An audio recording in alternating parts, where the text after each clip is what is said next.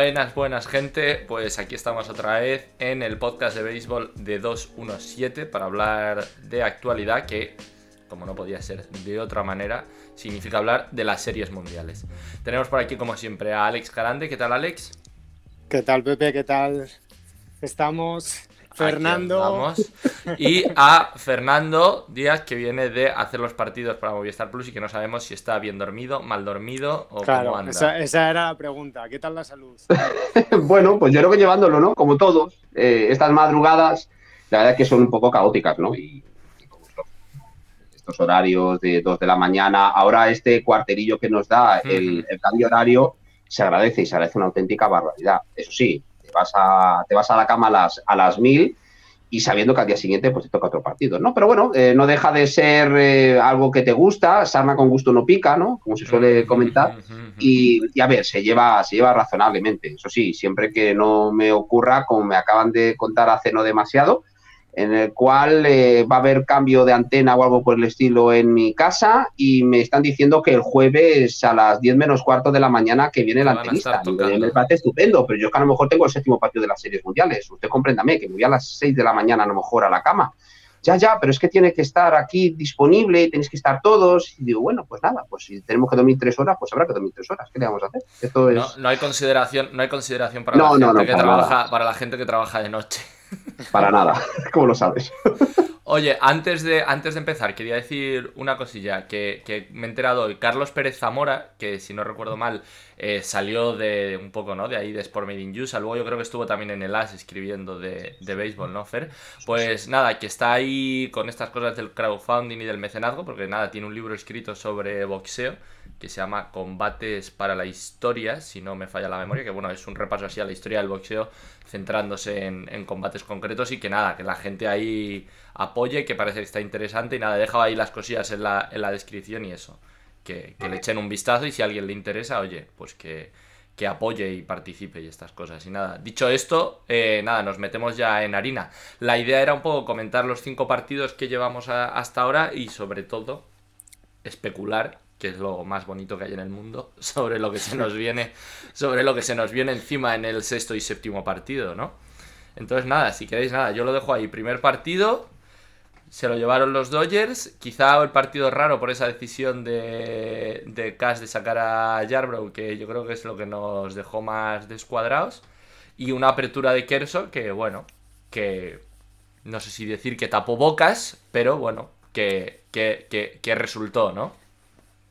Sí, demostrando Clayton Kershaw, ¿no? Que sabe lanzar en octubre, cómo no, Eh, esta ya, es la, ya sabemos la narrativa tan manida.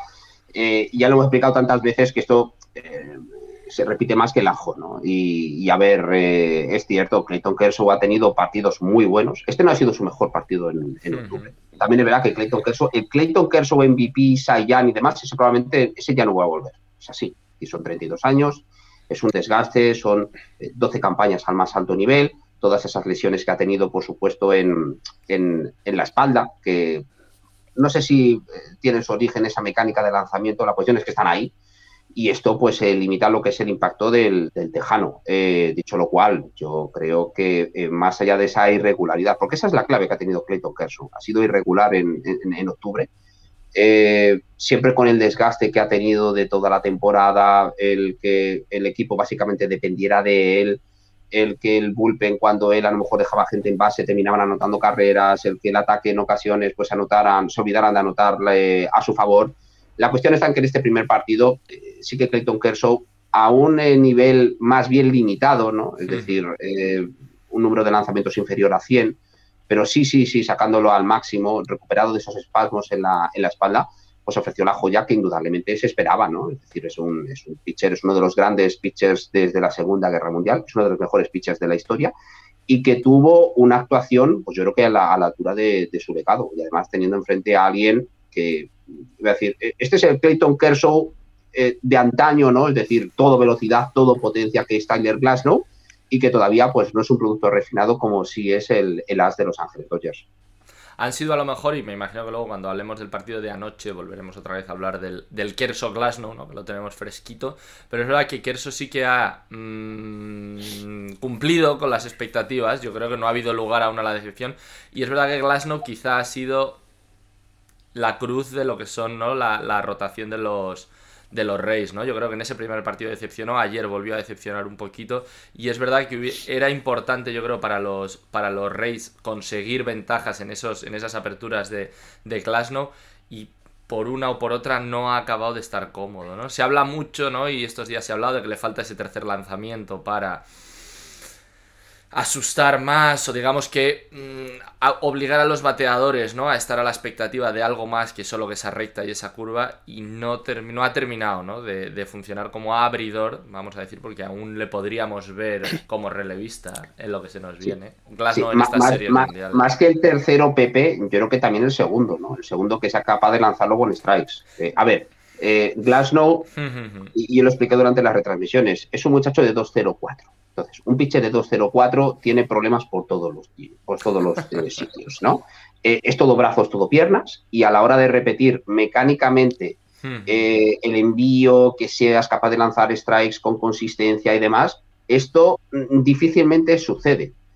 todos recordamos, o al menos los más veteranos, a Randy Johnson. Randy Johnson, hasta que todo empieza a encajar, pasan muchos años. No sé si de comparar a Tyler Glasnow con Randy Johnson, porque son animales distintos, ¿no?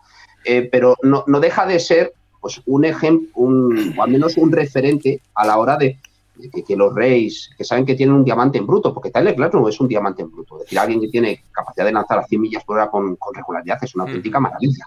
Luego ocurre que, claro, tienes que ser, por un lado, la, eh, capaz de lanzar strikes y luego, por otro, eh, tener varios envíos, varios distintos tipos de, lanzamientos en tu propio arsenal para que te permitan con múltiples pasos contra el mismo lineup eh, ser efectivo. Y eso en estos eh, playoffs ni en estas series mundiales ha, sido el mejor ejemplo por parte de Glasnow. Pero bueno, el potencial sigue estando ahí. Lo que ocurre que para qué nos vamos a engañar. La idea de enfrentar a Glasnow con Kershaw, eh, más allá de intentar aferrarse desde el punto de vista, desde la óptica de los Tampa Bay Rays, a que, oye, quizás a lo mejor Glasnow es capaz de aprovechar pues esa presión infinita que tiene Kershaw en octubre y demás, el, haberse repartido triunfos precisamente con el zurdo de Los Ángeles Dodgers. Y eso, eh, por desgracia para los Reyes, no es lo que finalmente ha terminado sucediendo. A ver, Glasnow, lo que ha dicho Fer, le doy toda la razón. Los, lanzadores grandes suelen tener más problemas mecánicos que por razones evidentes. Es una buena comparación lo de Randy Johnson. O sea, la verdad que me ha gustado. Es que Randy Johnson era todavía más alto. Es que Randy Johnson medía 2'10. es que tú imagínate, 2'10 en el cual parece que te está lanzando a 15 centímetros de la cara. Ah, eso sí, pero Randy Johnson al principio no sabías a dónde lanzaba, o era o a la zona de strike o directamente a la cabeza. No, lo que pasa es que, a ver, eh, Glasnow lanza muy over the top, muy desde arriba, y él se basa mucho en tunelizar, en que prácticamente cuando te lanza la bola rápida y la curva no sabes lo que es hasta el último momento. Pero yo creo que eso también da ciertos problemas de control unidos a su coordinación y luego que él intentó el primer día mezclar más con el cambio para eliminar a bateadores zurdos, que es algo que tener bateadores zurdos de este nivel, una característica que yo creo que le da mucha fortaleza al lineup de los Dodgers. Entonces él salió con ese plan de partido y bueno, al principio sorprendió un poco porque no se lo esperaba nadie, pero luego le acabaron haciendo mucho daño con ese lanzamiento. Pero lo más preocupante ayer fue el contacto que le hicieron con su bola rápida, que cada vez que lo lanzó por, la lanzó por strikes le hicieron un contacto durísimo e incluso se puede decir que hasta salió bien librado del partido que hizo. En cuanto a la línea estadística, porque al principio sufrió mucho, luego es verdad que yo creo que intentaron competir, sí que se le puede decir en su descargo que es el pitcher de Tampa que ha ido más largo en los partidos y que probablemente el segundo partido, el, asumir una carga de lanzamientos tan alta que asume el primer partido les pone en mejor disposición para otras situaciones, así por complementar un poco lo que se ha dicho, pero la verdad que Fer lo ha explicado perfectamente. Él también es consciente de que necesita ese tipo de trabajo, pero es que no es tan fácil como lanzar una bullpen session, desarrollar un picheo y decir, bueno, pues ahora cada vez que esté en complicaciones voy a lanzar esto, porque ya vemos que tiene problemas de comando reales con lo que lanza habitualmente como para, como para ponerse a experimentar. Pero bueno, eh, lo que ha dicho Fer también estoy totalmente de acuerdo es un jugador con el que no te debes de rendir nunca. O sea, solemos decir, o José Manuel, tenemos un poco la broma, decir que tienes un starter con stat de super relevista, que es verdad, porque es un poco las características que tiene ahora, pero con un talento inmenso para ser uno de los mejores abridores de la MLB, porque la, calidad de brazo la tiene. Luego tiene que, lo que ha dicho, hay gente que no pone las cosas juntas al mismo tiempo. También se puede decir que cuando llega de Pittsburgh tenía cierta fama de ser un jugador un poco frágil. Eh, bueno, que lanza con muchos tanajes, o el brazo también tiene mucho estrés y tal, pero bueno, mm, la verdad que ciñéndonos más a lo que es el partido, la primera apertura de Kersu mm, podemos decir que de las mejores que ha tenido en los últimos años con la que siempre dice Fer del partido que lanza contra Houston, que también es muy dominante, pero es verdad que sacó muchos eh, fallo de los bateadores, eh, utilizó su slider muy bien, mezcló muy bien. La verdad que cuando le dan los strikes en la zona baja de, con la bola rápida, le ayuda mucho a dominar, le, le genera, porque él mezcla mucho, tiene mucha paciencia y luego hace las pequeñas cosas muy bien. Fildea muy bien, está muy atento, eh, tiene un lenguaje muy positivo en todas las situaciones. Yo creo que el equipo está muy involucrado en que él, le salgan las cosas bien y yo creo que todos los que nos gusta el béisbol nos tenemos que alegrar por esa parte. Ese primer partido se lo llevaron los Dodgers 3-8, ¿no? Y yo creo que fue importante al final, yo creo que se vio aparece, vamos, vimos, vimos la ofensiva de los Dodgers, ¿no? Que es probablemente el gran el gran punto diferencial. El gran punto diferencial de la serie. ¿no? En ese partido vimos, bueno, ya aparecer a Max Muncy, que yo creo que probablemente haciendo una labor, ¿no? Lo hablamos el otro día, Alex y yo, haciendo una labor a lo mejor un poco más sucia, ¿no? Y más de trabajo, pero yo creo que está siendo fundamental, ¿no? Tanto como, como, como Turner y, y Corey Seager, que Turner en ese partido tuvo también un, ¿no? un papel fundamental para los Dodgers. Sí, sobre todo porque, a ver, lo, poniéndolos al mismo nivel, es decir, hablando línea por línea, yo creo que el line-up de Los Ángeles Dodgers no es que esté uno o dos, es que está muchos puntos por encima de los Tampa Bay Rays. Esto luego no significa nada, eh, sobre todo si los que están enfrente te limitan a la hora de producir carreras. Esto evidentemente no ocurría en el primer encuentro, ni por supuesto la apertura de Tyler Glasnow, ni los que luego acudieron a relevarle, a intentar apagar el fuego, eh, contribuyeron precisamente a ello. Y más allá de los problemas de Glasnow de control, de mucho, mucho tráfico en las bases, muchas bases por bolas, eh, que luego recurrieran a Ryan Jarbrough, pero bueno, lo de Ryan Jarbrough fue, eh, a ver, la bala que tienes que gastar como sesión del bullpen previa al cuarto partido, pues la vas a gastar en partido oficial, se acabó. Es decir, no hay que darle muchas más vueltas. En ocasiones, muchas veces es, es eso, simplificar las cosas. Y es lo que hizo en ese sentido Kevin Cash. Y, claro, eh, cuando los Reyes, eh, sobre todo en estos primeros compases, dependían tanto de Randy Arozarena, era Randy Arozarena o nada, eh, te encuentras con que si Arozarena no produce o hace un muy buen trabajo Los Ángeles Dodgers, pues, pues te vas con las manos vacías. Y, luego, a ver, Kersu es que solamente tuvo básicamente un error durante esas seis entradas y fue el home run de Kevin Kiermaier.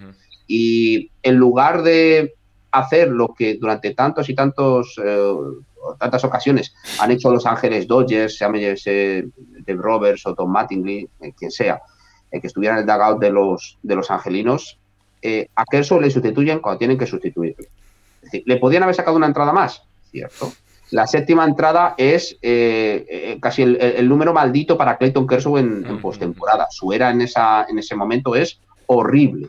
Y entonces, en lugar de coger y exprimirle más allá de lo razonable, lo que haces es guardas balas, eh, reservas a este jugador para que esté un poco más fresco para una próxima apertura, que obviamente termina sucediendo en este clásico del otoño, pero sobre todo, pues también le das un poco de, juego al resto de pitches de Los Ángeles Dodgers, porque la línea siempre entre lo que es un uso razonable y el, y el, abuso, ¿no? Que, evidentemente en estas épocas del año, pues es lo que se lleva a cometer, ¿no? De si sacas a tus mejores relevistas una y otra y otra vez, eh, pues eh, es algo, es la, combinación que T. Roberts en ese primer encuentro hace muy bien, sobre todo a la hora de, sacar el máximo eh, o el mejor resultado posible a todos sus pitchers y limitar los Reyes casi a la mínima expresión.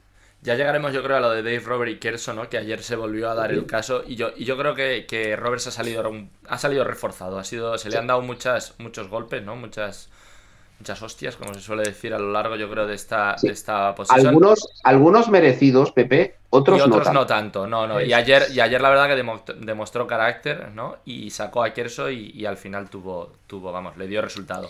A ver, complementando. Ayer lo hizo muy bien y el primer día también. Dave Roberts con Kerso, en el sentido de. Eh, yo creo que es el partido después del home run de Kermayer que se pone 2-1 hubiera seguido igualado él hubiera actuado igual que en este partido, porque es lo que debe hacer y es precisamente por lo que no haberlo hecho otras veces, han expuesto a situaciones excesivamente comprometidas, de demasiado estrés, demasiado estrés continuo, que ha perjudicado un poco lo que es eh, individualmente los números en la postemporada de, de Kerso. Hay que poner un poco contexto que el manager tiene que ir un poco en función de las situaciones del partido. Y lo mismo, evidentemente, eh, Luis Urias está lanzando muy bien, que es un tema que va en esa línea y que probablemente es por lo que más se le ha criticado junto con lo de Kenley Jansen. Pero tampoco nosotros, espectadores, tenemos toda la información que tiene de Robert en ese contexto y en esa situación para juzgar ese, ese cambio que él hace porque cree que es lo que más probabilidades le da a su equipo de ganar porque evidentemente, y, más con todo el ruido que tiene de fondo el pobre hombre este, eh, no creo que haya nadie más interesado en ganar como se vio la cara que se le queda al pobre hombre en el, en el partido de la locura, que luego comentaremos. Pero bueno, ahora hay que pasar al segundo partido que encima se puede enlazar bastante con lo que nos viene en el sexto. Hmm. Yo creo que el segundo partido, sí, en el primero quizá vimos dónde estaba la superioridad de los Dodgers, ¿no? Que es la ofensiva y teóricamente el picho abridor. En el segundo nos encontramos con todo lo contrario, ¿no? Vimos como un partido que, bueno, habría Gonsolin, aunque sabíamos que era un partido un poco raro de bullpen y que por el otro lado estaba Snell más el famoso establo de los Rays y que al final se lo llevan los, los Rays, ¿no? Porque el bullpen de los Dodgers pues se deshace un poco como un como un azucarillo, ¿no? En un tema que desde luego yo creo va a dar, va a dar mucho que hablar en los dos, en los dos partidos que nos quedan. Sí, bueno, hay que tener en cuenta que eh, la gestión que ha hecho Los Ángeles Dodgers a lo largo de estos playoffs, tanto de Tony Gonsolin como de Dustin May, es cuanto menos extraña. Hmm. Eh, los Dodgers, casi de todos los equipos que se han participado para los playoffs, todos los que han llegado eh, al tramo final, era el único que puede decir, yo puedo colocar a cinco starters sin ningún tipo de problema pero ninguno. Luego ocurre que, claro, quieres reciclar a alguno de estos jugadores, sea Gonsolin o Dustin May, a un rol para el cual pues no están tan habituados eh, durante el transcurso de la temporada regular. Y estos cambios así sobre la marcha, y especialmente en playoffs, pues te pueden salir bien y eres un genio, te pueden salir un poco de forma regulera y, parece que, bueno, que es que no sabes gestionar a tus activos. Y yo no creo que, iba a decir, no es ni una cosa ni otra. Eh, como siempre hay tantas eh, ocasiones en esta vida y, en, y a todos los niveles, siempre hay un punto intermedio. Y Tony Gonsolin tiene un, bueno, pues tiene un arsenal de lanzamientos. es un muy buen pitcher. Es un, es un rookie con un potencial extraordinario pues, para permanecer en ese puesto eh, para los Dodgers. que iba a ser un bullpen game, porque sabías que Gonsolin en el tramo final o en el último tramo de la postemporada antes de llegar a las World Series no había jugado especialmente bien. Luego, además, esto suele ser muy caprichoso, porque eh, eh, estás mal hasta ese momento en el clásico del otoño y, de repente, pues todo encaja y pareces, eh, vamos, el, rey de la colina.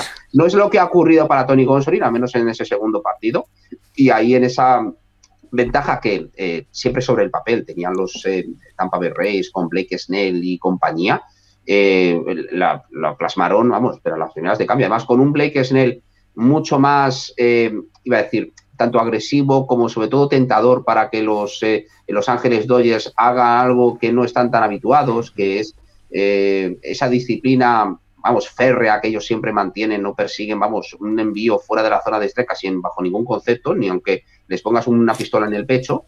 Y, en ese sentido, pues Blake Snell, que tiene unos argumentos y que tiene un arsenal absolutamente excepcional. Estamos hablando de alguien que ganó el Saiyan en 2018 que, es verdad que los últimos, las últimas fechas pues no ha estado muy bien en términos de salud, pero es alguien con unas condiciones como para dominar al line-up de Los Ángeles Dodgers o a cualquier otro que, te, que, le pongas en liza. Y en ese sentido, pues lo, hace muy bien, ¿no? Es decir, hace eh, algo que, es darle entradas de calidad, algo que no consigue Tyler Glasnow en la fecha anterior, en el, en el encuentro anterior.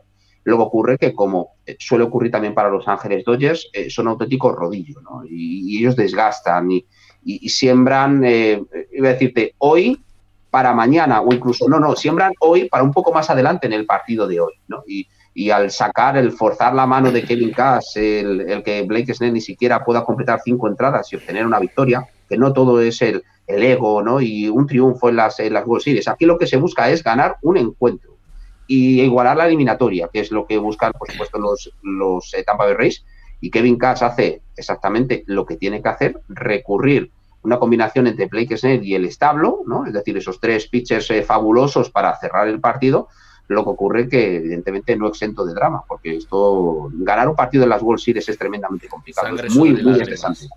Sí. Y ese segundo partido, Alex, es en el que aparece Brandon Lowe, definitivamente, ¿no? Que la verdad que nos ha, o sea, ha, ha guardado mucho sus apariciones a lo largo de los playoffs, pero es verdad que cuando ha aparecido lo ha hecho para marcar las diferencias, ¿no? Ese día se fue con dos, con dos home runs y dándole un poco, una vez más, la razón a Kevin Cash, que no ha parado de defenderle, ¿no? A lo largo de toda la, de toda la postemporada y desde luego es un bate que los Rays necesitan como el comer, ¿no? Porque desde luego de la arozarena dependencia, como la queremos, como la queramos llamar, no se, no se puede vivir.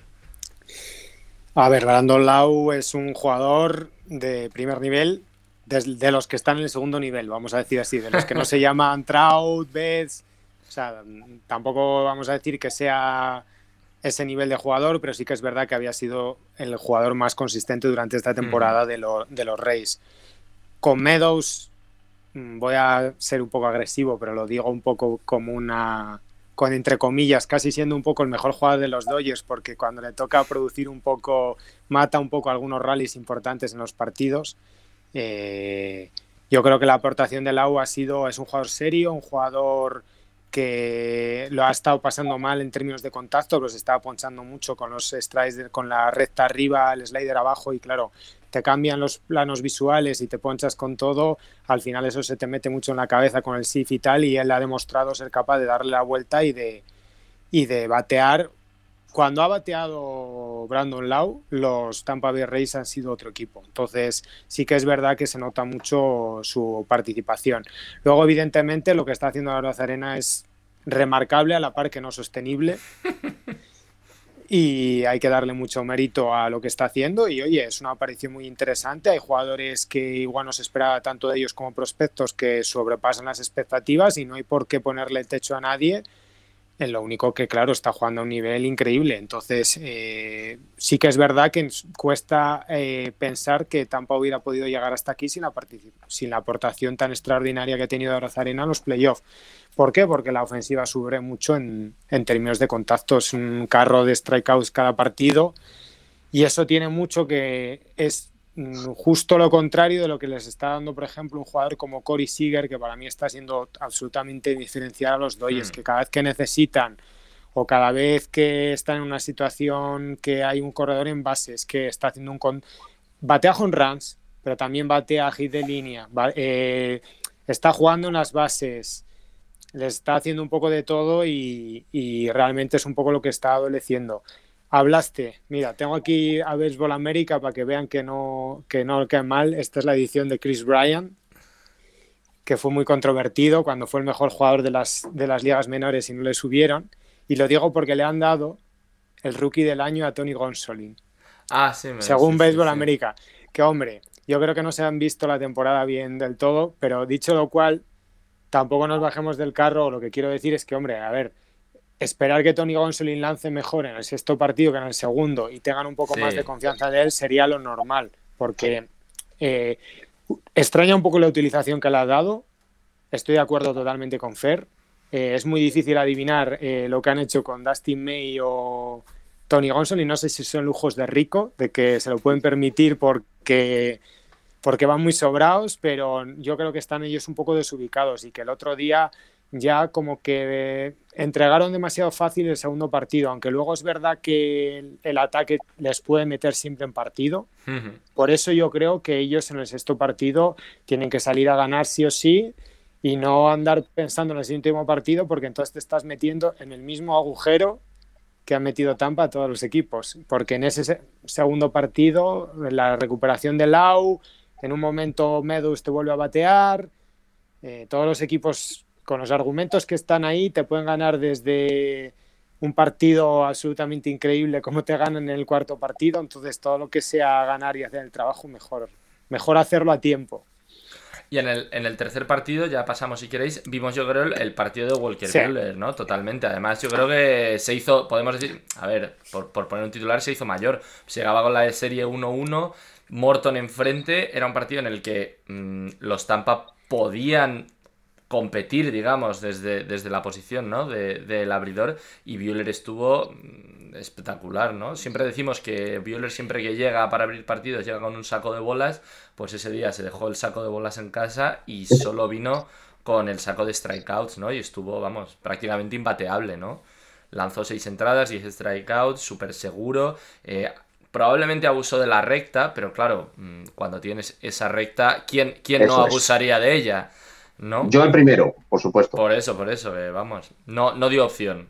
Salvó un poquito al, final de su apertura, pero estuvo espectacular. Sí, a ver, eh, este probablemente era el, duelo de más pedigrí, ¿no? En lo que a experiencia y trayectoria de los playoffs, o al menos en, para estas series mundiales, nos encontrábamos, ¿no? Es decir, Charlie Morton, que con Charlie Morton eh, tú miras el balance y miras sobre todo sus datos con los Tampa Bay Rays y son absolutamente descomunales.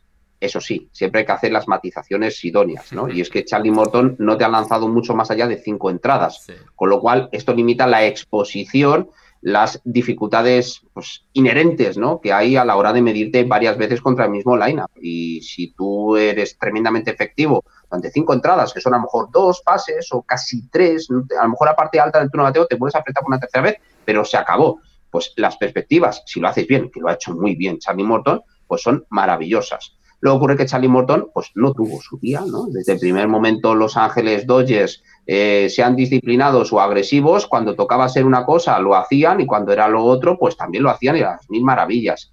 Y tienes un equipo que es, que es muy difícil eh, ser capaz de contenerles, ¿no? Es decir, desde lo que es la rotación hasta el bullpen, eh, los pitches de los Tampa Bay Rays han sufrido no las de Caín, sino las de Abel, precisamente a la hora de conseguir outs más concretamente cuando ya hay dos outs, ¿no? Es decir, Los Ángeles Dodgers ahí sacan petróleo. Es el mejor equipo de la historia cuando se trata de anotar con dos jugadores eliminados, lo cual es, es decir, estadísticamente es muy, muy improbable. Eh, vamos, es imposible. Bueno, pues esto es lo que están haciendo Los Ángeles Dodgers.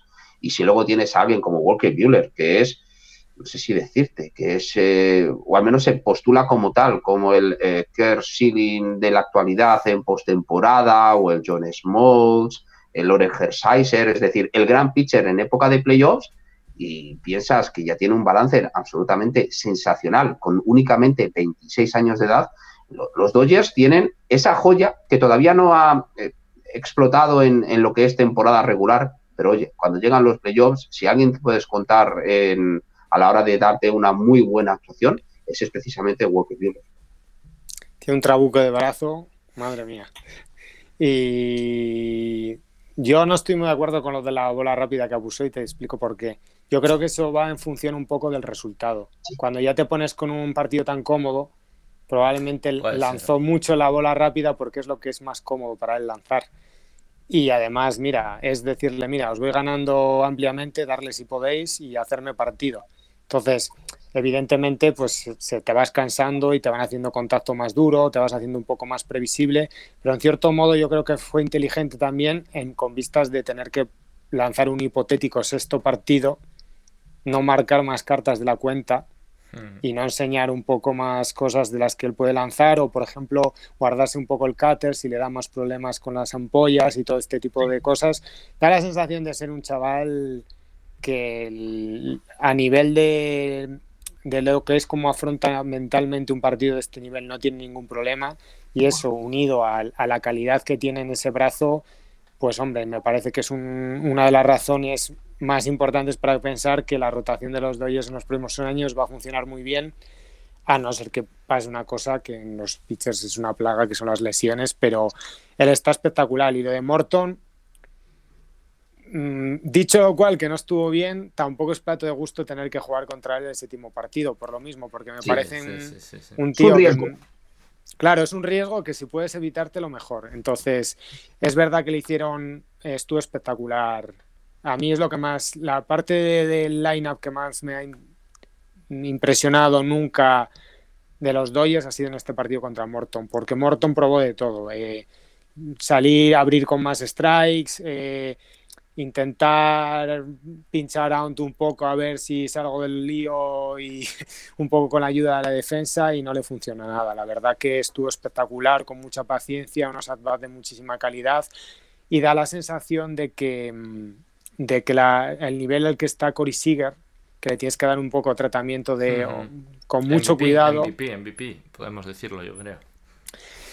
Es uno de los mejores candidatos, sí. pues a ver, es, el, es el, mejor candidato, pero yo creo que eso, sinceramente, al jugador le preocupa poco, en el sentido de, evidentemente, evidentemente lo, que sí le preocupa es el otro equipo. Te quiero decir que cuando estás. Porque a Betts esté bateando más o menos, le tienes que pichar con cuidado. Y ya te sugestiona mucho, porque con. y, evitar, y evitar que esté en base, porque cuando está en base te causa, vamos, es, es caos y anarquía, total. Claro, entonces, si ves está en base, tienes un problema gordísimo. Se vio ayer. Si no está, este hombre te batea con runs. Eh, está a un nivel altísimo. Y luego es verdad que el, eh, el paso delante que ha dado Turner, unido a las at de tanta calidad, bate o no bate, que está dando más y que está sacando muchos lanzamientos, que los compañeros ven mucho al pitcher del otro equipo, que es una cosa súper importante, que le genera desgaste, que le va dando fouls, que realmente no está nada cómodo, yo creo que ha sido diferencial. Porque sí que es verdad que bueno, pues que Taylor, esta parte más baja del, del no está al mismo nivel, pero es que eh, los, de, los cuatro de arriba tienen un UPS de 1000. Entonces, mm, eso yo creo que se le hace muy, cuesta arriba a Tampa, que se vio dominadísimo en ese partido. Es muy difícil pensar en cómo fue el cuarto partido después de ver el tercero y creo que hay que darle mucho mérito a Tampa por eso. Porque encima empezar perdiendo el siguiente partido que es donde va Pepe ahora. Claro, claro, ya si queréis pasamos a la, madre de todos los partidos, ¿no? Ese cuarto partido que parece. Eso, eso, ¿cómo se le puede llamar? El, Eso fue, yo creo que los Reyes en estado puro, ¿no? Creo que fueron al final hasta en tres, hasta en tres ocasiones. Bueno, pero, también un poco los Dodgers en postemporada en estado puro también. Está la jugada del final, evidentemente, sí, sí, sí. Pero eso, hasta, hasta en ese cuarto partido, no creo que son, hasta en tres ocasiones se ponen los Dodgers por delante, hasta en tres ocasiones los Reyes empatan el partido y la última de ellas ya, pues para, para llevárselo, ¿no? Con esa jugada extrañísima que... Vais a la guía de Movistar y os, voy a ver este partido, qué es lo que tenéis que hacer. Yo lo vuelvo a recomendar. Yo cuando hice el análisis del partido no sabía qué decir. Lo primero les dije es perdónenme ustedes, si no han visto el partido, quiten esto y veanlo mañana porque, porque no es fácil de explicar y merece la pena. Yo creo que, se convirtió en un clásico en el momento, que también hay muchas casualidades y cosas raras en ese partido. Y mira, os quería hacer una pregunta para que luego analizar el partido más en profundidad, pero ¿de quién es culpa lo que pasa con Kenley Jansen? En sentido, para mí es más culpa de la gerencia por tener ese closer cuando ya tienes una cosa clara y tú tienes un Ferrari entre manos que casi de Dave Robes porque es que la situación para él es súper complicada. Sí, no, es muy difícil. Es muy, es que si no le pones, tiras un, jugador del roster, que le están pagando 18 millones de dólares. Esa es la clave. Que mm. tampoco es tan fácil, que tendrá sus relaciones en el grupo, porque ya viste ayer al final tú quieres sacar a Kerso de partido y no es una decisión tan cómoda. Entonces, para mí estas decisiones o las toma claramente la gerencia, es decir, oye, Kenny Jansen no está ya por esto, por esto y por esto y a partir de ahora mopa pitcher y, y otra cosa y el cerrador es Blake Training, tipo lo que pasó ayer o me parece meterla en un compromiso muy grande, es como lo veo yo, ¿eh? Sí, sí, no, hay que, Sí, dale, dale, Fernando. No, no, yo iba a decir que, me da la sensación de que los Dodgers van a cerrar los partidos un poco con lo que tengan a mano, ¿eh? Y que a día Eso de hoy, es. Vamos, yo, yo lo tengo clarísimo. Es decir, a ver, para los Dodgers nada sería más gratificante sino eh, que Kelly Jansen eh, consiguiera el último out y, por supuesto, el, título para, para, los angelinos. Sobre si esto va a ser lo que termine ocurriendo, yo personalmente no lo veo nada claro, pero nada, nada, nada, nada claro. Eh, eh, Kelly Jansen no es el mismo jugador de antaño, en eso yo creo que todos estamos absolutamente de acuerdo. Eh, no ha tenido un mal año, lo que ocurre que no, no lo ha acabado bien. Y esos problemas que ha tenido han tenido su continuidad en octubre, que es el peor momento para tenerlo.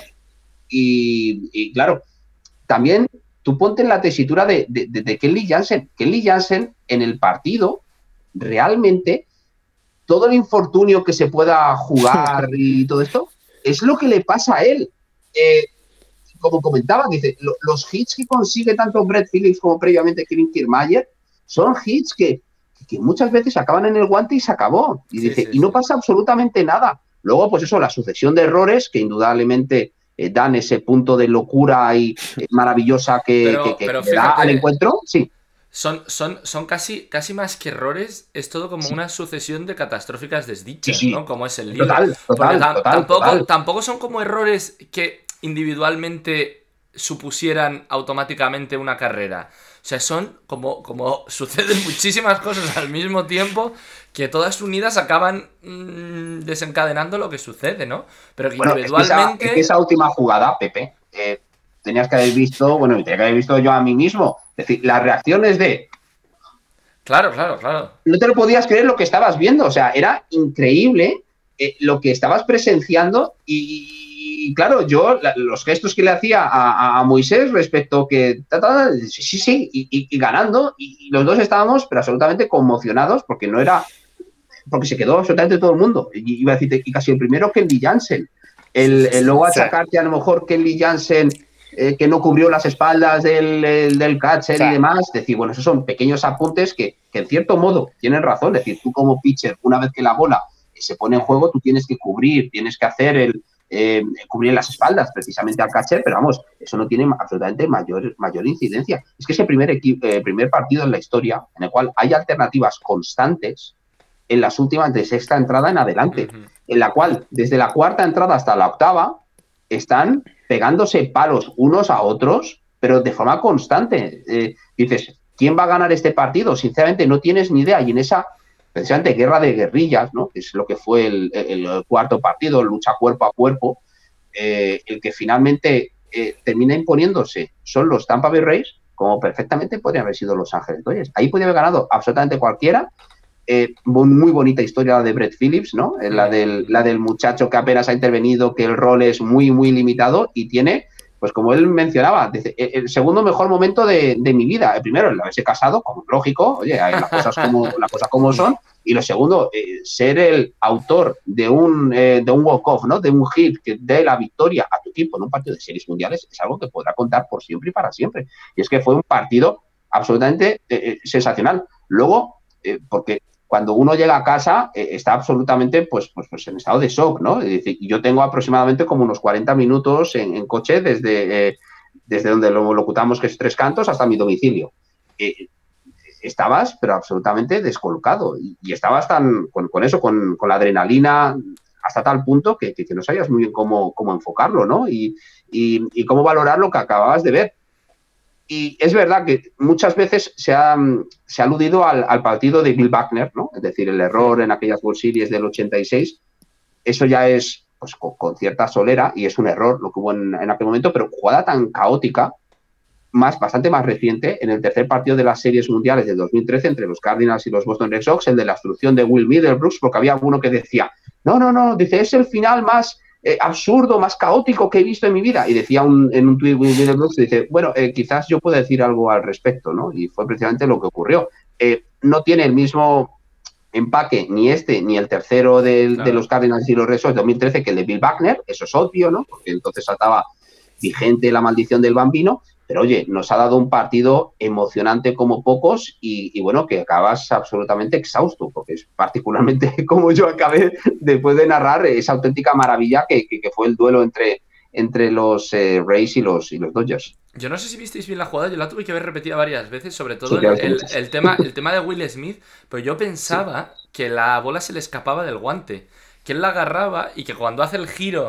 para, para girarse hacia, hacia el home, la bola no la tiene bien, bien, bien agarrada y se le, se le medio escapa, pero no, no, es que no la llega, no la llega a coger siquiera, ¿no? Que, bueno, sí, bueno, es que la un detalle, ¿no? De, la pedrada que, le, que, le, manda Max Mansi es casi de, de, de cárcel, ¿no? Eh, evidentemente. Y ahí fue precisamente lo que ha sido, yo creo que la segunda decisión cuestionable por parte de, Dave Roberts. Ahí sí que, por ejemplo, se le puede achacar algo, ¿no? Y, y cuando tú has. Eh, claro, pero esto, escucha, que esto también es exactamente lo mismo con, Kevin Cash, ¿no? Eh, bueno, con Kevin Cash es distinto porque, a ver, cuando un relevista, y en este caso creo que era Nick Anderson, eh, concede una carrera, normalmente a la siguiente entrada ya no recurres a él, ¿no? Es decir, porque, oye, estás de bajón, tal cual. Hay veces que las necesidades es lo que te exige y es ahí se aplica precisamente el caso de los Reyes, pero lo de Pedro Baez, por parte de Roberts, mira, tu trabajo ha terminado. Se ponen por delante los Dodgers con, con el single de Joe Peterson, que a cuánto está Brandon Lau de atraparla? A nada, absolutamente a nada. Jugada,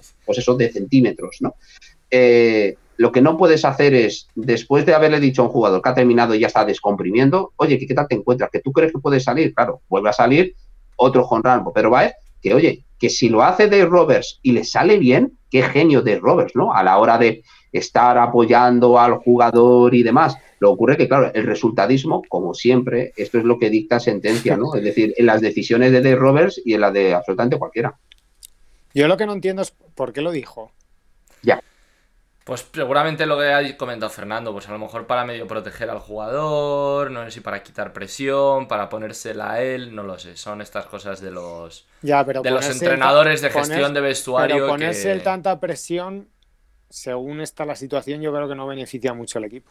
Porque es que el nivel, o sea, el nivel de crítica injusta que tiene este señor alrededor es muy grande y no favorece nada. ¿eh? O sea, me refiero, creo que a los Dodgers es una parte importante por la que se le pueden ir las series mundiales. O sea, porque yo no sé cuán eh, acostumbrado están los Dodgers a, un nivel de presión tan New York Yankees como tienen ellos ahora encima en una situación así. Con eso hay que poder lidiar. Por eso el fenómeno del séptimo partido me preocupa un poco desde el punto de vista de los Dodgers, en el sentido de ya muchos años sin ganar, es, muy interesante porque estamos todos hablando del séptimo partido, pero todo el mundo estamos todos como muy convencidos y, tenemos que llegar primero.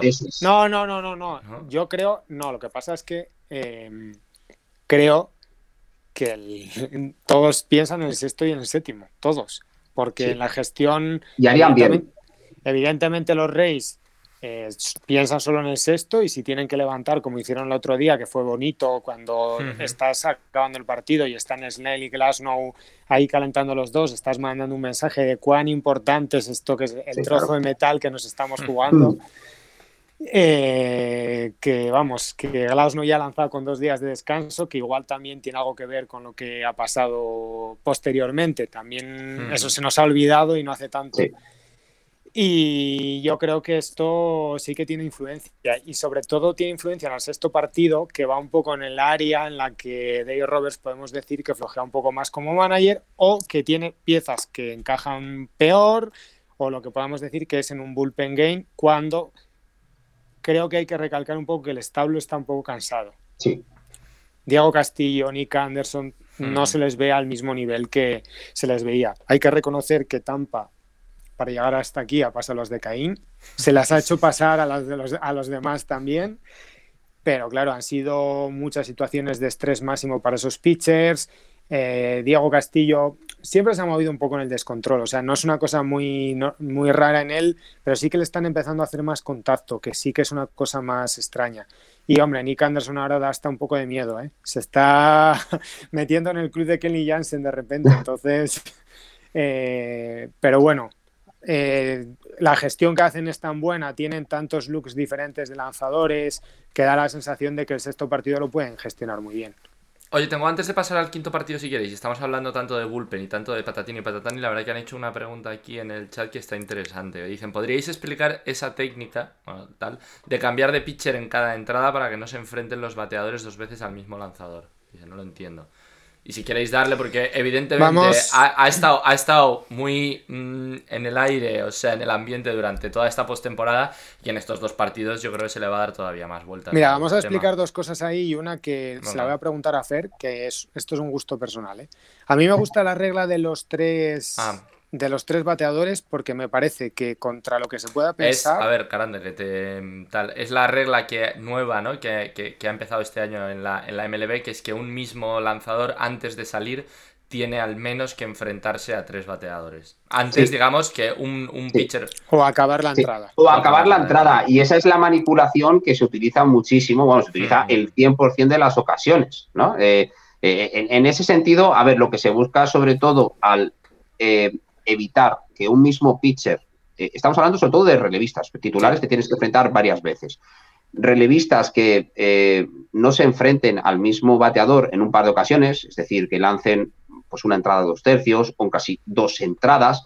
¿Esto por qué es? Pues porque ya tienes una toma de contacto, tienes una, eh, decir, una fidelización o, como tal respecto a lo que te lanza este, este jugador.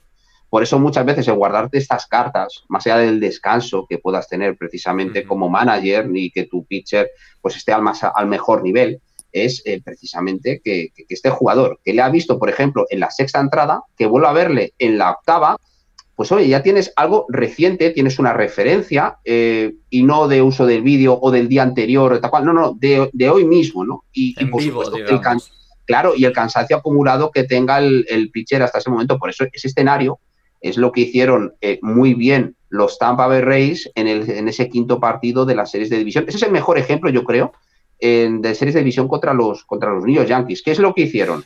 No solo recurrieron a Glasnow para que les lanzara lo que se pudiera, sino que luego eh, recurrieron al establo, ¿no? Es decir, a Fairbanks, eh, Castillo y Anderson, eh, no necesariamente en ese orden, y jamás permitieron que el mismo pitcher se enfrentara al bateador dos veces en el partido. ¿Por qué? Porque de esta manera, pues ese aura de oscurantismo, ¿no? de imprevisibilidad que tiene el pitcher y de eficiencia, pues se mantiene. Y es ventaja, por supuesto, para, para la defensa, ventaja para el pitcher, y no tanto para el ataque.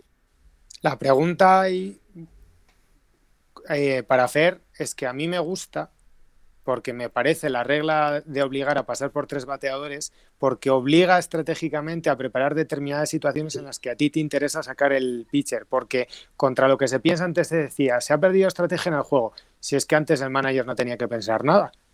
Y va sacando Diestro contra diestro, zurdo contra zurdo. Ahora ayer, por ejemplo, la jugada esta en la que hay dos sustituciones de pinch hitter cuando mete a Choi, quita a Choi y tal, no sé qué, es una cosa que probablemente Cass provoca ese cambio sí, claro. porque quiere colocar a Arozarena luego en esa situación, que no le sale, pero probablemente igual es la única forma en la que él tiene una posibilidad real de darle vuelta al partido. Y hombre, en ese momento igual la gente no lo percibe porque es una, una situación muy especial, pero yo creo que Cass en esto es muy listo, que creo que también lo hizo bien Dave Roberts. Sí, cada uno hace, lo, que tiene que hacer. Eso es. Pero es que creo que Cass en estas cosas es un trilero y lo maneja muy bien y lo lleva muy, lo lleva muy preparado. Luego digo, eh, para, en relación a la pregunta, eh, para que no me digas que digo cosas raras, eh, Pepe, que no las entiende nadie, que puedes decirlo. A ver, la ventaja que se busca es que en teoría, para la gente que se esté iniciando, los pitchers zurdos tienen ventaja eh, cuando se enfrentan a bateadores de su mismo perfil, o sea, zurdos. Entonces, normalmente se intentan generar esos matchups. ¿Qué es el problema que tienes cuando te enfrentas a los doyes? Que te están intercalando un bateador diestro con un bateador zurdo. Entonces, te obligan a elegir de qué forma quieres morir, para que entendamos. Entonces, tienes que tomar una decisión estratégica y pensarlo bien o utilizar pinch hitters, que es sustituir a un jugador, a un bateador por otro, que normalmente vas a tener en el banquillo, que crees que en ese momento te da un at-bat de más calidad o más posibilidades en ese momento. Entonces, se juega un poco en eso y probablemente en estos dos partidos se va a ver mucho béisbol situacional de este tipo porque es en lo que se juega y ahí depende de dos cosas. La mejor probabilidad, pero mucho más importante que todo eso, la ejecución de los jugadores. Si tú tomas la decisión correcta, pero el jugador no hace el trabajo, mm, de poco vale lo que hagas. Y hay mucho de, todo esto aquí. Y, que esa es la madre del cordero siempre. Es decir, tú puedes tomar la decisión correcta, si el jugador eh, o pitcher o bateador no está a la altura, pues eh, te quedas eh, precisamente claro. Es decir, eh, No, no, es que no sepas gestionar precisamente a tus pupilos. No, no, no, no. Es que tú puedes tomar las decisiones correctas y luego el jugador, pues lo hace bien o no. Y luego que también jamás se nos olvide que el que está enfrente también es muy, muy bueno, y también hace de las suyas. Y mira, dos jugadas curiosas. La, la, vez que toca, que hace la squeeze band la dejada suicida para anotar a Austin Bars, que yo creo que ahí venían una mala racha de bateo, ellos piensan, oye, está muy presionado Tampa con esta ventaja que llevamos, anotar esta carrera sería importante, tal. La jugada tiene todo el sentido. Hmm. Y me parece teoría de la probabilidad, no otra cosa. ¿Qué marca la diferencia? Que Austin Barnes hace una dejada fenomenal. buenísima. La hmm. jugada que hace Kike Hernández el otro día tenía todo el sentido también. O sea, puedes decir que está bien o mal. Eso probablemente la, la decisión de ejecutar una manera o de dejar batear, la probabilidad de lo que te cambie a anotar carreras sea tan poca que cualquier decisión que tomes es buena. ¿Qué pasa? Pues que le sale mal. Incluso si me apuras, y esto ya con vamos a pasar al, siguiente partido. El robo o el intento de robo de, home de Manuel Margot también tiene su punto. También tiene su punto. Por la mecánica de lanzamiento de Clayton Kershaw. Kershaw le está dando la espalda. Y solamente el aviso de Max Mansi y un step off, es decir, el movimiento de Kershaw de, de, cambiar y realizar ese envío sobre home plate y cazar a Margot antes de que llegue, pero vamos, pero por un pelo. Sí. Eh, esto luego nos hemos enterado.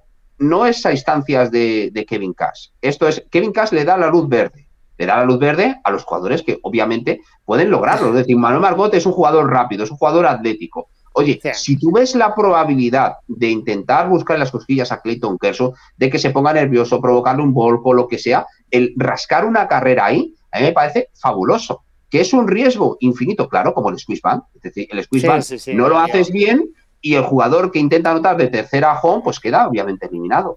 Eh, y esa es la diferencia entre ser capaz de ejecutarlo o que te salga bien la jugada y que no te salga. Y lo de Manuel Margot es prácticamente, pues eso, una moneda al aire que te sale cara, fantástico, que te sale cruz, bueno, ¿qué le vamos a hacer? Has intentado, pues, eh, arañar una carrera ahí, te ha salido mal, ¿qué le vamos a hacer? Lo has intentado, que es lo realmente importante. y, lo has este intentado, escúchame, y lo has intentado con inteligencia, sabiendo que las circunstancias te lo permitían. Yo no sé si, o sea, todo el punto estoy de acuerdo con Fer. Yo no sé si está bien o mal hecho, porque es que me parece que eso no existe. Te quiero decir, es ejecución, probabilidad y que muchas veces eh, lo que hagas tú, pero claro, no era una locura intentarlo. Un jugador atlético, o sea, tenías todas las posibilidades de sacar algo y luego había outs en la jugada. No es decir, es que estás intentando esto, esto es una locura. Habla, habla, muy bien, habla muy bien de Kerson, en cualquier caso, que parece ser que él es, él, es consciente y parece ser que debía estar muy hablado con Max Mansi, que él es consciente de que cuando hay corredor en tercera y hay dos outs, es, es, una debilidad suya, una pequeña debilidad, porque es verdad que es una jugada muy infrecuente, muy difícil, pero que él es consciente de, que es, algo, de que es algo que, se lo, que le pueden intentar hacer en situaciones como de mucha, Pero es que la mucha tensión. ¿no? creo que nadie lo ponga en duda. No, no, claro. Me refiero, y ayer, los puso y luego se habla de eso y no se habla, por ejemplo, el, el de Renfro en esa jugada es horroroso. Hay una cosa, hay una cosa yo creo porque que la vimos y probablemente los Reyes lo necesitan un poco, si queréis, ahora le, damos vueltas, que al final es por lo que ganaron el, el cuarto partido, que es decir, cuando tú pones y recuerdan en este sentido un poco a lo que tenían que hacer los, Royals famosos del, 2015. Quiero decir, al final tú cuando pones la bola en juego pasan cosas. O sea, y da la sensación de que los Reyes ya están jugando un poco esa bala, ¿no? De mm, vamos a intentar poner un poco de presión y poner un poco de picante para intentar inducir al fallo o que pasen cosas, porque si no, o sea, los home runs mm, van a llegar cada vez mm, con más cuentagotas, ¿no? Es algo que escapa, que escapa a tu control, o sea, que, es muy difícil. Y entonces, no sé, haz cosas y, o sea, y, lo mismo tienes algo de resultado, ¿no? Que, sí, ojo, en, el, en el primer, en el, voy a decir en el primer partido, en el cuarto partido, en el primer partido que lo hicieron, tuvieron una recompensa, ayer a cambio, pues no. Sí, inténtalo, ¿no? Es decir, si las circunstancias lo permiten mm. y tienes el personal adecuado, eh, porque evidentemente Choi no va a robar el home plate. Sí lo puede intentar Manuel Margot, ¿no? O lo puede intentar sí, Mayer o, alguna de las balas que tiene, obviamente, en el, en el roster Kevin Cash, ¿no? Eh, pero, pero sí que es cierto que, a ver, cuando tienes tanta home dependencia como tienen los Rays, eh, que estás teniendo infinitos problemas a la hora de situarte en base vía precisamente eh, hit porque eh, lo más normal para los Reyes es acabar víctima del strikeout, ¿no? Como bien están consiguiendo los Dodgers durante el transcurso del encuentro. El tensar la cuerda, el forzar la situación contra los Dodgers, me parece una medida acertada. Es decir, tienes, estas son las cartas con las que tienes que jugar. Y, a esto te tienes que aferrar. Luego ocurre que también es verdad, Los Ángeles Dodgers es un equipo muy bueno en defensa. No sé si puedes decir que es el mejor conjunto de la MLB. Si no lo es, está en la conversación, está en el, en, decir, en el podium, ¿no? En ese, sentido. Y, claro, los Reyes tienen que aferrarse muchas veces pues, pues a la heroica, ¿no? Es decir, a ver, ellos tienen activos muy importantes, tienen esa ventaja en el, en el sexto partido sobre el bullpen game, siempre sobre el papel, siempre sobre el papel. Hmm. Blake Snell sobre la retaíla de pitchers, tienes al, establo descansado, eh, el que, por ejemplo, en el quinto partido, y obviamente hoy, día de descanso, día de viaje, eh, tengas prácticamente pues todos estos días que han transcurrido sin intervenir tanto Nick Anderson como Pete Fairbanks, esto puede ser muy valioso ante la tesitura, ante la perspectiva de un sexto partido y dependiendo de lo que ocurra, pues oye, quién sabe, a lo mejor un séptimo, un séptimo choque, ¿no?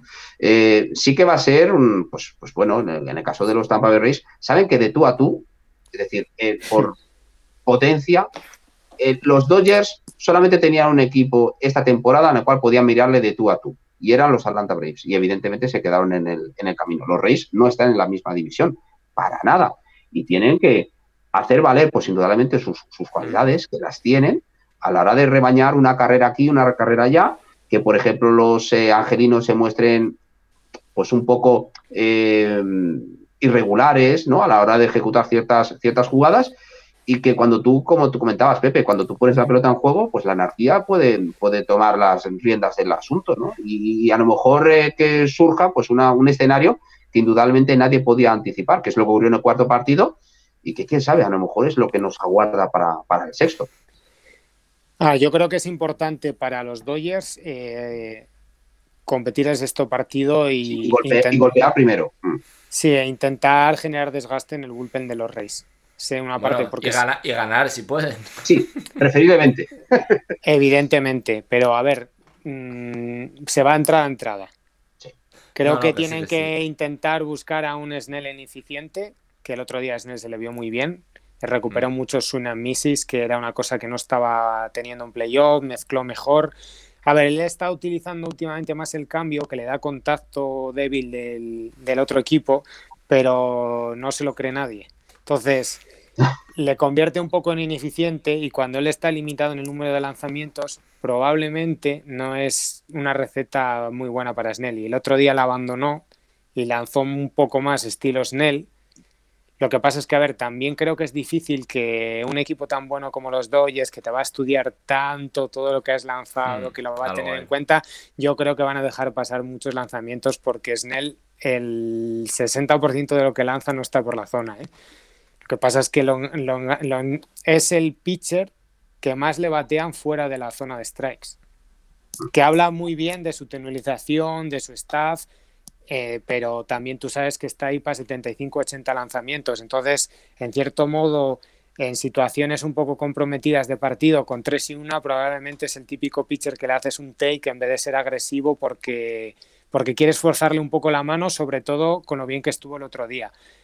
Y eso, que generar desgaste. El otro día, en cualquier caso, yo creo que, que Snell pilló un poco a contrapié a los bateadores de los Dodgers, porque yo creo que llegaron un poco con esa estrategia y lo que pasa es que Snell estuvo muy bien para lo que suele ser él. O sea, sí que metió muchos lanzamientos dentro de la zona y obligó, obligó a que le acabaran persiguiendo, ¿no? Una de las cosas que tiene relación con lo que nos preguntaron antes es que los relevistas suelen tener dos lanzamientos. Entonces, si, te, si te ven muchas veces, normalmente lo que hace el bateador es esperar uno de ellos. Le ha pasado, por ejemplo, a Mansi que batea, pues que ha esperado la recta de Fairbanks cuando le estaba lanzando curvas y le estaba haciendo daño, pues también complementa un poco lo que nos preguntaron antes. Y hombre, lo bueno que tiene Snell es que podemos decir que tiene 3-4 lanzamientos de alto nivel, lo cual sí que podemos decir que el staff de Ace lo tiene. Lo que no tiene es el lanzar profundo en los partidos. Pero bueno, va a ser un partidazo mañana. De, todas, de todas formas, sí que es verdad que lo que comentabas, Alex, que, un jugador o un relevista con únicamente dos tipos de lanzamiento, pues se terminan cazando. Es que en estas series mundiales están cazando incluso a la primera, ¿no? Es decir, eh, hay cierta seguridad o están tranquilos los Reyes sobre si se ponen por delante que con Fairbanks, Castillo y Anderson les valga para nada. ¿Están tranquilos los Ángeles Dodgers si se ponen por delante que una combinación entre Graterol, eh, Trainen, eh, Kelly Jansen les va a valer para amarrar el partido? Para nada. Es decir, eh, está todo tan cogido con alfileres y está todo el mundo tan, por un lado, tan expuesto, y por otro lado, tan cascado, ¿no? Tan desgastado de, estos playoffs tan, tan intensos que hemos tenido que, absolutamente cualquier cosa puede ocurrir, ¿no? Y, sí que es verdad que al menos este sexto partido eh, se confía que pueda ser una lucha de poder a poder, y, bueno, yo tengo clarísimo que Los Ángeles Dodgers quieren acabar con esto porque un escenario de un séptimo partido absolutamente puede ocurrir cualquier, cualquier cosa y que eh, creo que los Tampa Bay Rays es peor equipo que los Ángeles Dodgers, yo lo creo, pero esto luego hay que demostrarlo sobre el terreno de juego. Y los Rays eh, te van a morder, te van a arañar, van a hacer lo que sea necesario para eh, rebañar carreras aquí y allá, intentar evitar que tú las anotes. Y ese escenario de un séptimo partido sería muy peligroso. Que a lo mejor luego sale Walker Bueller y te lanza siete entradas y consigue 12 strikeouts, que es perfectamente capaz de ello. Luego tienes delante a un conjunto que voy a decir, pues esta inercia, ¿no? Este tobogán, siete de sensaciones que son las series mundiales, sobre todo la narrativa de días con, casi días consecutivos, el que si los Reyes son capaces de hacerse con ese sexto partido, mucho cuidado con ellos, porque sería un rival absolutamente temible. Pero para eso, por supuesto, Snell y compañía tienen que producir, tienen que sacar su, su, versión A, ¿no? Es decir, su versión de sobresaliente de cara a, poder eh, dominar un conjunto como son los Dodgers, que es un conjunto formidable. Dos cositas. Y luego acabas tú. Nada, dale, dale. ¿No os parecen unos playoffs buenísimos a nivel de calidad de béisbol jugado? Tengo una sensación de, que ha habido muchas cosas diferentes, muy intensas. Eh, que a mí la serie esta Tampa Yankees que fue buenísima parece que hace dos años que pasó ya. es que nos hemos, es que luego han venido dos series que se han ido al séptimo partido. Claro. Eh, cada una con, sus historias, claro, claro, claro. La serie Atlanta Dodgers eh, fue durísima también. O sea, no sé, a mí me parece que han sido unos playoffs estupendos. Y, a ver, que hay que rehacer la porra. Que vosotros ah, ahí, quería, ahí, quería, ahí, quería, ahí quería ir yo. Y yo tendré que decir 4-3 los Reyes, porque me tendré que mm, solo modificar un número, pero no bajarme del caballo. Y si no recuerdo, si no recuerdo mal, tú y yo, Fernando, dijimos 4-3 los dos para los Dodgers. Eso es. Sí, Vosotros estáis con la línea. Estamos ahí. Sí, estamos ahí. sois favoritos. A ver, yo creo que todo aficionado al béisbol lo que quiere es su séptimo partido. Me parece a mí que toda la Dodger Nation está muy en desacuerdo conmigo, ¿no? Es decir, no quieren un escenario de un séptimo partido bajo ningún concepto. Quieren acabar con esta mm, ansiedad que tienen. Eh, y fíjate cómo eh, cambia eh, lo que es la, inercia, ¿no? Es decir, las sensaciones. nuestro buen amigo Eduardo de Paz Tal cual. estaba ultradepresivo, estaba, estaba fatal después de, la derrota en el cuarto partido. Pero es que la memoria de pez que tiene, con la que tienes que afrontar cada encuentro, es decir, mira, ah, perdimos, perdimos de forma dramática. Bueno, vamos a intentar a ver qué es, qué es lo que nos depara mañana, ¿no? Y, lo, sobre todo, lo, que hicieron, lo que hicieron muy bien los, los Dodgers fueron eh, anotar carreras nada más arrancar el partido. Eso fue absolutamente, le quitó un, vamos, todo el peso del mundo, toda la presión del mundo. Sí, eso, eso, dentro de la campaña de desprestigio de Mookie Betts, capitaneada por, por Pepe La Torre, me dice. No tengo campaña de desprestigio, nada. Me, dije, me dijo, Mookie Betts no está, no está bateando mucho, ¿no? Y yo le dije, pues igual, ha dado el hit más, igual ha dado el hit más importante de todas las series mundiales. No, pero que los Dodgers se pueden permitir, quiero decir, que, que Mookie es un jugador que está impactando el juego, o sea, que es un jugador tan pues de cinco herramientas y todo lo que decimos, quiero decir que está resultando tremendamente importante para los Dodgers sin estar bateando en, el grupo de cabeza de los no, No a su nivel. Claro. Y aún así, y aún así, insisto, y aún así podría ganar el MVP. No sé si ganar el MVP. No, el MVP no lo gana él. Quizás es a no ser que tenga, a no ser que tenga Pepe, pues un sexto partido que eh, que, lo haga increíble, pero es que ahora mismo yo creo que toma la ventaja eh, Corey Seager, eh, Justin Turner, Max Mansi y Clayton Kershaw, están, sí. Sí, sí, pero ojo, eh, Mookie Betts, estos playoffs... No sería bonito, por cierto, que Clayton Kershaw ganara el MVP, sería maravilloso. Sería muy bonito, pero que a Mookie Betts estos playoffs, sin sería batear, narrativa, ¿no? Sin batear, le han valido, le han valido para que ya haya gente, entre ellos Sisi Sabatia, que diga que es el mejor jugador que hay ahora mismo en la MLB. Por encima de Mike Trout. No, sé si estoy de acuerdo o no, porque no me gusta clasificar bueno, jugadores. Nunca insisto, a mí me parece una tontería, pero una, vez, una vez que está el debate, una vez que se habla de ello, es que algo hay. Es culpa de un equipo del este de que los Estados Unidos. Que sí, que sí, que sí. Que ya, no sabemos esa historia. No, pero a ver, el esfuerzo que ha hecho Los Ángeles Dodgers para vender a Mookie Betts como el mejor jugador del béisbol sí es importante en lo que está pasando. Prefiero, los Dodgers han puesto mucho interés y mira, ayer le hice una pregunta a Pepe La Torre. esto es comedia, ¿eh? Para la gente que no lo sepa, nos divertimos mucho hablando de esto. O sea, no tiene más y nos llevamos fenomenal y además yo quiero que Boston reconstruya y compita. Me parece sano para MLB y... Le viene muy bien a la competición, sí. Correcto. Y ahora digo una cosa, yo le he preguntado si en vez de Mookie Betts hubiera sido Matt Trout, le hubierais pagado 400 millones en Boston. A ver, y eso tiene una respuesta compleja, ¿eh? Esto tiene una respuesta muy compleja y que probablemente no hay que abrir ese melón ahora y que bueno, que pues es complicado. No quiere abrirlo, está claro. No, pero bueno, que yo creo que entronca con toda entronca con toda esta idea de que Boston no es una ciudad atractiva para los jugadores afroamericanos, no solo en el béisbol, sino en ninguna ¿no? En ningún otro deporte, que yo ya no sé hasta qué punto es una realidad, es una percepción. Entonces, bueno, pues es una conversación complicada, pero bueno, pues que puede ser. Bueno, pues que está ahí, desde luego el debate está ahí. Sí que es verdad que él, está como súper feliz, que eso influye a, venderse más. Que claro, ha hecho los highlights defensivos espectaculares, que es una de las cosas por las que más se te pone en el béisbol en la tele. Gracias por recordarlo. y que yo y que yo creo que la maquinaria de marketing de los Dodgers está trabajando para venderle, para ponerle en ese punto lo antes posible. También hay que ver una cosa, que es que Mookie Betts, si proyectas y piensas los próximos cinco años, lo más normal es que haga 8 o 9 de GOR los próximos 4 o 5 años y no median lesiones. Claro, al final uno, de mis puntos en contra de traspasar a Mookie es que vas a traspasar uno de los jugadores que se va a retirar con un gol más alto de la historia del béisbol. Es que cuánto gol va a tener Mookie cuando se retire. Que sí, que sí, que va a estar rondando el 100 o más y no pasa nada extraño. Que sí, que es así, seguro. Entonces, más. Que es una tontería y no es el debate, Pavi. no, no, eso es. Nada, que nos despedimos. Mañana Gonsolin contra Blake Snell. Eh, si hay Movistar en Movistar, si estéis en España, por supuesto. Eh, patino mucho, estoy patinando mucho con las horas. Me imagino que a la una. A la una, eso España, ¿no? o sea, eh, que eso. Y si hay séptimo partido, asumimos que será Morton contra Wilker Buehler.